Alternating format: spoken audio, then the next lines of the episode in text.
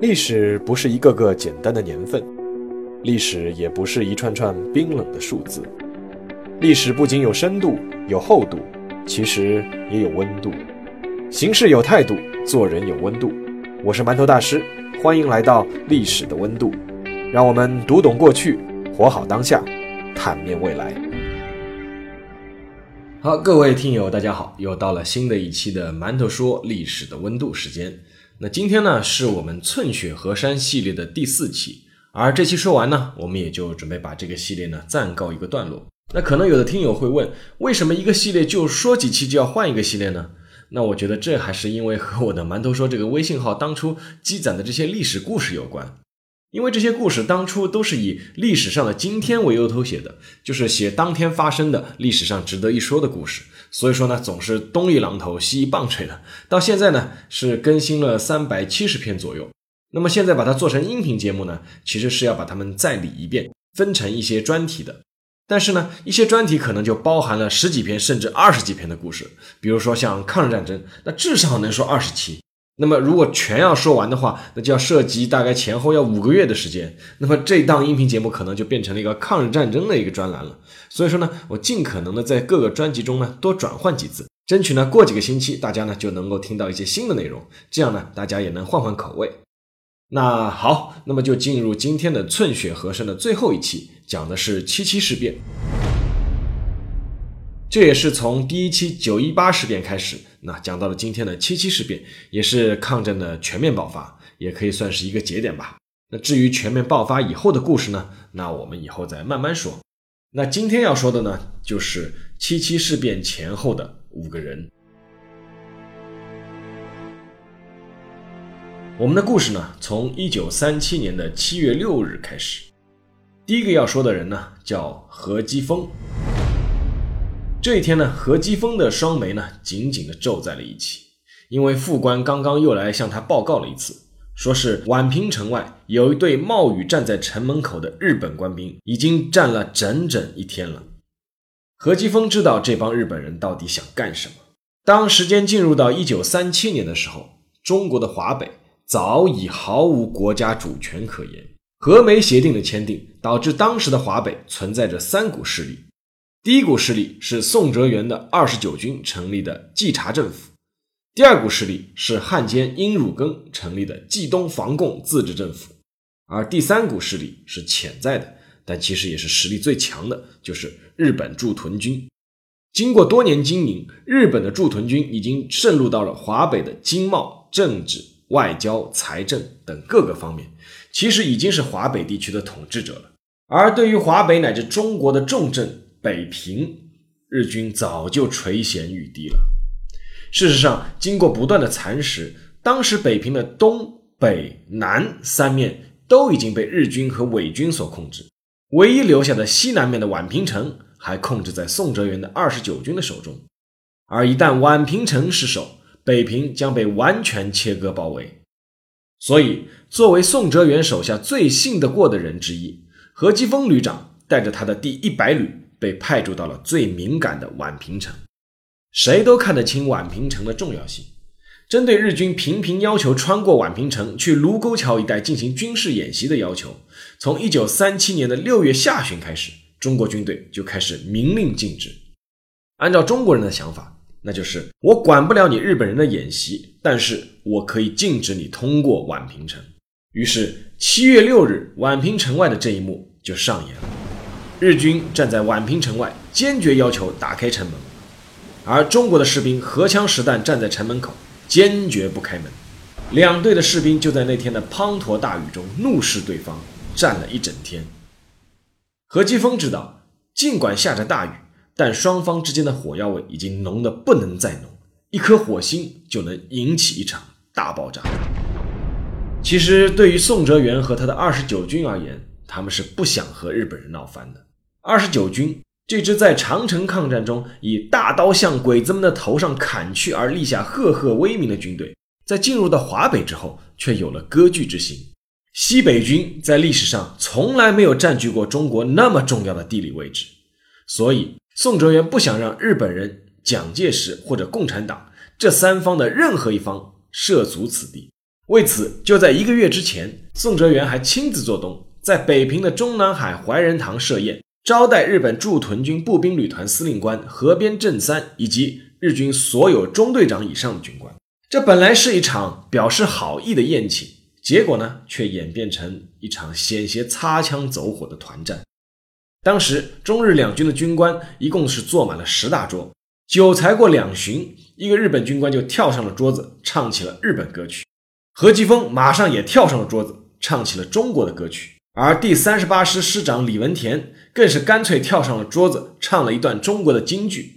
然后呢，不甘示弱的日本军官呢，忽然又开始跳起了日本的舞蹈，而两名中国的军官立刻就上前打起了中国的武术。日本人随后提出要比字，比中国的书法谁写得好。结果呢，当天被宋哲元邀请来作陪的，还有昔日的北洋军阀的老帅吴佩孚。吴佩孚的字其实是当时是有名的，那当时吴佩孚就立刻铺开纸张，拿出笔砚，一手好字让日本人无话可说。最后，日本军官忽然就把宋哲元和副军长秦德纯举了起来，抛向了空中。看到这一幕，中国的军官立刻一拥上前，把河边正三这位日本旅团的司令官也给举了起来，而且抛得更高。谁都知道，在这样的氛围下面，擦枪走火是早晚的事情。何继峰知道日本人对宛平城图谋已久，绝对不会善罢甘休。比如说七月六号，就是在文章一开头出现的，站在城门口的这群日本士兵，他们究竟什么时候肯走呢？但是到了第二天，手下忽然又来禀报说，日本兵又来了，但是这次没有站在城门口，而是绕过城门，直接去了卢沟桥以北。何继峰听到这个报告，稍微松了一口气，但是呢，还是不放心，日本人到底在搞什么鬼？而这一天正是一九三七年的七月七日。现在时间来到了一九三七年七月七日晚上十点三十分。我们现在来说第二个人，他的名字叫志村菊次郎。没错，是个日本人。在当时的那个时刻，志村菊次郎的眉头也皱了起来。为什么呢？因为他的肚子忽然痛了起来。志村菊次郎是一名新兵，隶属日本华北驻屯军第一联队第三大队第八中队，中队长是清水节郎。这一天晚上七点半，第八中队奉命在卢沟桥附近进行军事演习，而前面说到过的绕过宛平城的那支日本人的部队就是第八中队。就在演习进行到十点多的时候，志村菊次郎忽然感到自己的肚子痛，于是呢，他就找了一个地方去解手。等解完手之后呢，因为天色太黑，路又不熟，这个志村菊次郎呢就走了一条相反的方向，结果就迷路了，找不到队伍。费了一番周折之后呢，志村菊次郎赶上了队伍，向自己的长官报道。但是他忽然发现，从长官到士兵看自己的眼神，忽然就都不太一样了。此时此刻，志村菊次郎并不知道，他的这次解手彻底改变了中国和日本两个国家的命运。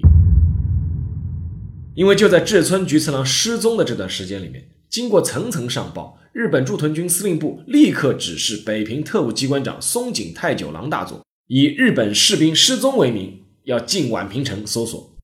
于是呢，松井久太郎就立刻打电话给当时的第二十九军副军长，同时呢，也是北平市的市长秦德纯。他说：“我们在演习中有军队从后方射来了几发实弹，我们怀疑是中国军队所为。”现在我们有一名日本士兵失踪了，我们要求进入宛平县城搜查。秦德纯当即回绝。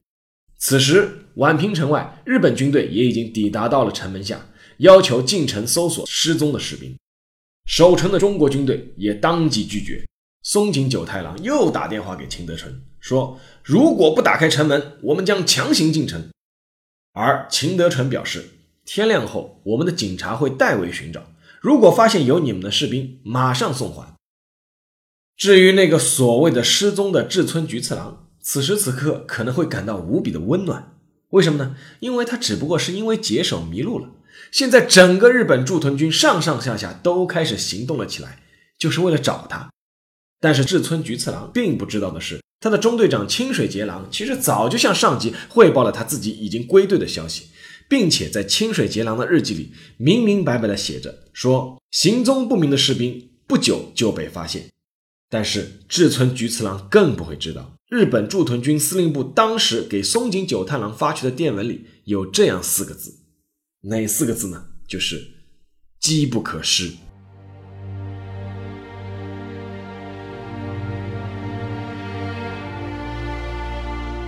现在时间到了一九三七年的七月八日凌晨两点，我们现在来说说第三个人，他就是宛平县县长王冷斋。在这一刻呢，王冷斋的眉头呢也拧到了一起。此时此刻，他正在北平与松井久太郎和第二十九军的日本顾问樱井德太郎谈判。王冷斋皱眉的原因，是因为他反复向日本人解释，中国军队没有开过枪。并且还拿出了军中每人携带的子弹并不短少一枚的证据，也表示经过中国警察的搜寻，宛平城内根本就没什么日本人。但是日本人根本就不听这些，王冷斋就忍不住质问说：“请问夜间宛平城城门紧闭，日军在城外演习，怎么可能在城内就失踪呢？”松井久太郎根本就不回答这个问题，还是坚持要日军进城搜索。并且表示，王冷斋，你是地方行政长官，应负当地处理的全责。就在僵持中，有报告来说，说日军驻丰台的一个大队，大约五六百人，携带六门大炮，由一木清直大队长率领，正在向卢沟桥开进。王冷斋当下就决定和樱井德太郎等人去现场查看究竟。车开到离宛平城大概还有两里的地方。王冷斋发现公路两侧和铁路涵洞都已经被日军占领，而且都已经架起了机枪，而日本的士兵们呢，也都上了刺刀。同行的日本北平特务机关辅佐官四平忠觉得这样的阵势呢，可以吓到眼前的这位中国县长，于是呢，就再次提出说，事态已经十分严重，现在呢，不急等待谈判调查，只有请你速令城内驻军向西门撤出。日军进至东门约数十米地带，再商量解决办法，以免冲突。而王冷斋再次拒绝，并且提醒：万一事态扩大，你们两人当负全责。七月八日凌晨四点二十分，等在宛平城外的一木清直大队终于按耐不住，向宛平城发射了第一颗炮弹。中国军队立刻开枪还击。日本军队的那一发炮弹越过城墙，精准无比地击中了宛平城县长公署，公署顿时就化为一片废墟。日本人的炮弹怎么能打得那么准呢？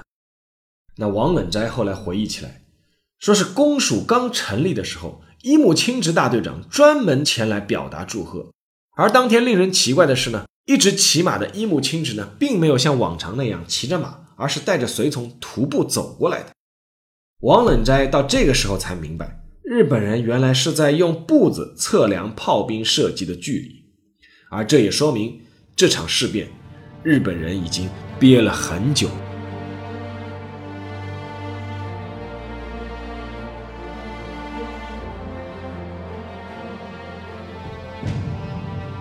时间到了一九三七年七月八日晚上六点四十分，日本陆军参谋本部。现在我们来说第四个人，他在我们第一期节目中也出现过，他的名字叫石原莞尔。此时此刻，石原莞尔的眉头也皱了起来。作为临时主持工作的参谋本部的作战部长，石原莞尔刚刚以参谋本部的名义下达了临命第四百号指示，向在中国的日本驻屯军发出命令。命令是这样说的：说为了防止事态扩大，应避免进一步行使武力。但是这个命令遭到了日本陆军内部的强烈反对，因为在日本的内阁和统帅部对待中国问题一直有不扩大派和扩大派两种不同的意见。大家不要以为这两个派别是主和与主战的区别，他们的区别只是在于要不要现在就全面侵略中国，以及侵略中国到底要侵略到什么程度，只是在于这个区别而已。那么不扩大派呢，以石原莞尔为代表，他们的担忧呢，主要是两点。第一，日本还没有做好全面侵华的准备，无论是军队数量，因为石原莞尔认为是要至少充分动员十五个陆军师团，他认为无论是军队数量还是战争资金，都还需要时间，不然的话呢，日本就会陷入中国战场的泥潭。第二，一旦日本全面侵华，苏联是不是会立即反应？一旦形成夹攻之势，日本很可能会遭受灭顶之灾。而扩大派呢是以陆军大臣杉山元为代表，无论人数还是官阶都远胜不扩大派。扩大派呢就认为，第一，中国是一个不堪一击的国家，日本只需要动用三到四个师团就可以完全征服中国。那身为中国科科长的酒井左比仲，他还认为说，只要日本的军舰开到塘沽口，甚至不用开炮，北平和天津都会投降。第二，扩大派还认为，苏联刚刚经历了大清洗。红军的优秀的高级军官基本上都被斯大林自己枪毙了，毫无战斗力可言。再说呢，西边又有德国牵制，绝对不会出兵。石原莞尔避免进一步使用武力的命令刚刚下达，之前一直打打停停的宛平城呢，忽然又枪炮声大作，中日两军又陷入了激战。这个就让石原莞尔非常痛苦了。在他看来，最好的方案就是日本的中国驻屯军就地解决这次所谓的士兵走失事件。但是从中国军队出乎意料的顽强反抗来看，石原莞尔也必须承认，仅凭日本人的那些部队，恐怕根本不可能解决这次事件。最终，石原莞尔批准了一个方案，那这个方案就是扩大派制定的向中国派兵增援的方案。而一旦派兵，就意味着日本认为事态确实扩大化，这也是日本全面与中国开战的一个重要标志。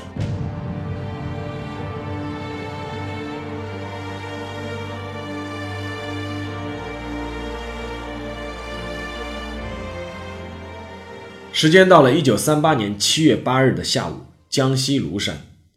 我们现在来说第五个人，也是最后一个人，他的名字叫蒋介石。此时的蒋介石和之前的人一样，眉头也皱了起来。就在那天的上午，他收到了二十九军军长宋哲元发来的电报，报告卢沟桥发生了中日军队交火的事件。尽管从一九三一年以来，比这种级别大得多的中日冲突事件，乃至双方在战场上拼得你死我活的战役，蒋介石都见多了。但是这一次，他终于感到日本人真的准备全面动手了。蒋介石还是清楚中日国力的对比的，但是与中国全面落后的军工、经济、军队素质相比，蒋介石恐怕更清楚，在他所谓的统治下的中国的真实状态。此时的中国，可能叫一个松散的联盟。更准确一些，蒋介石作为一个名义上的国家元首，在广博的中国土地上能差遣得动的绝对效忠的势力，其实并不算多。那些表面上尊蒋介石为领袖的各地军阀，几年前还是在中原大战中互相悬赏对方人头的冤家，他们各自割据，各拥兵力，各打算盘，各行其事。但是这一次真的是日本发动的降维打击的灭国战，所以。即便之前还叫嚷着要攘外必先安内的蒋介石，也只能硬着头皮立即给各路军阀发出电报，就是邀请他们一起上庐山商讨一致抗战。电报发出去之后，有点出乎蒋介石预料的是，这可能是他一生以来第一次感到登高一呼，全国响应的待遇。比如蒋介石最头疼的军阀派系桂系率先响应。桂系的军阀李宗仁和白崇禧立刻回电说：“中央既已决心抗战，我辈适当拥护到底。”随后，一向机敏谨慎、从来不肯给蒋介石任何可乘之机的白崇禧亲自奔赴庐山面见蒋介石。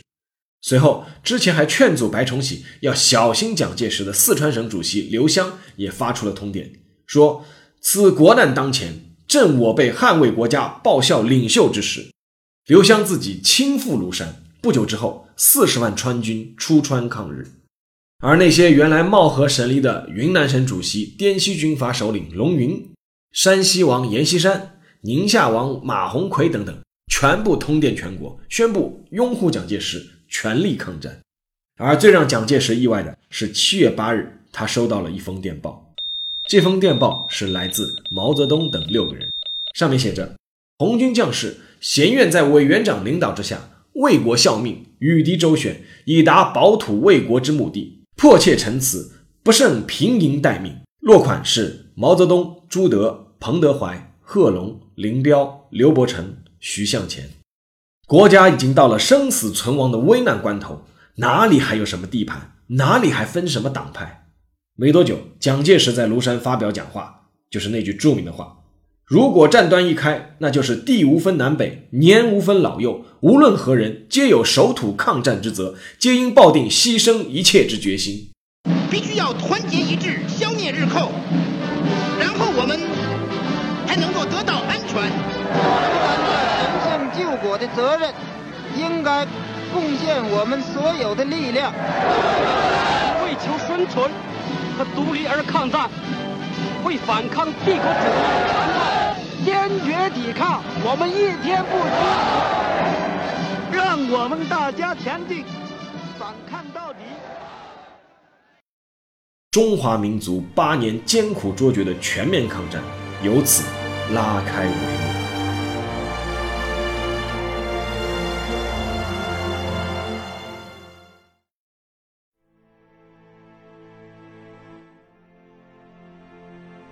好，又到了馒头说时间。那么想说一个小故事。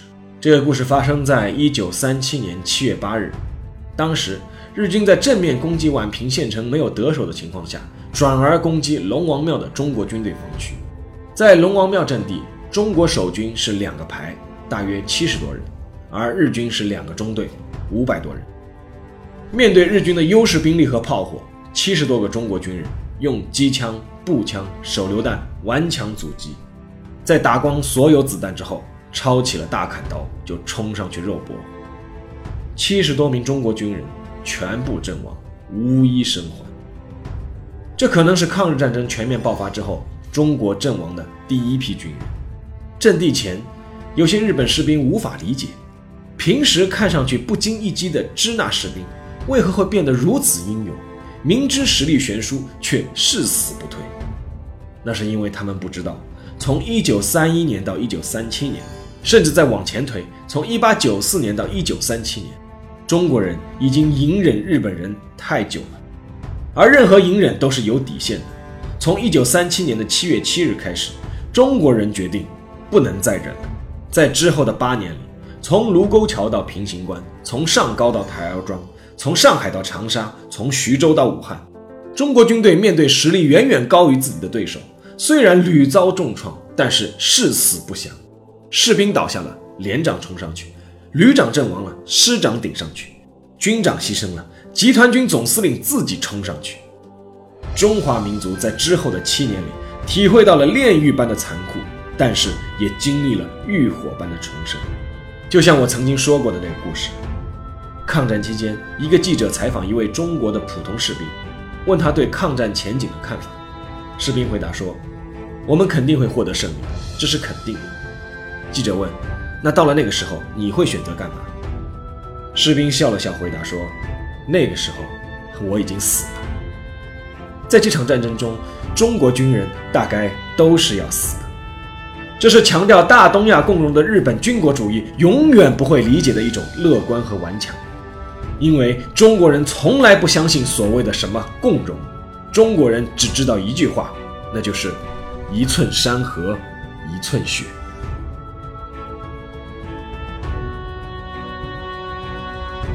好，今天的节目就到这里，我们的寸血河山系列也到今天暂时告一个段落。但是请放心，在接下来的某一天，我们还会接着讲，讲那些抗战全面爆发后的故事。好，今天的节目就到这里，谢谢大家。再见。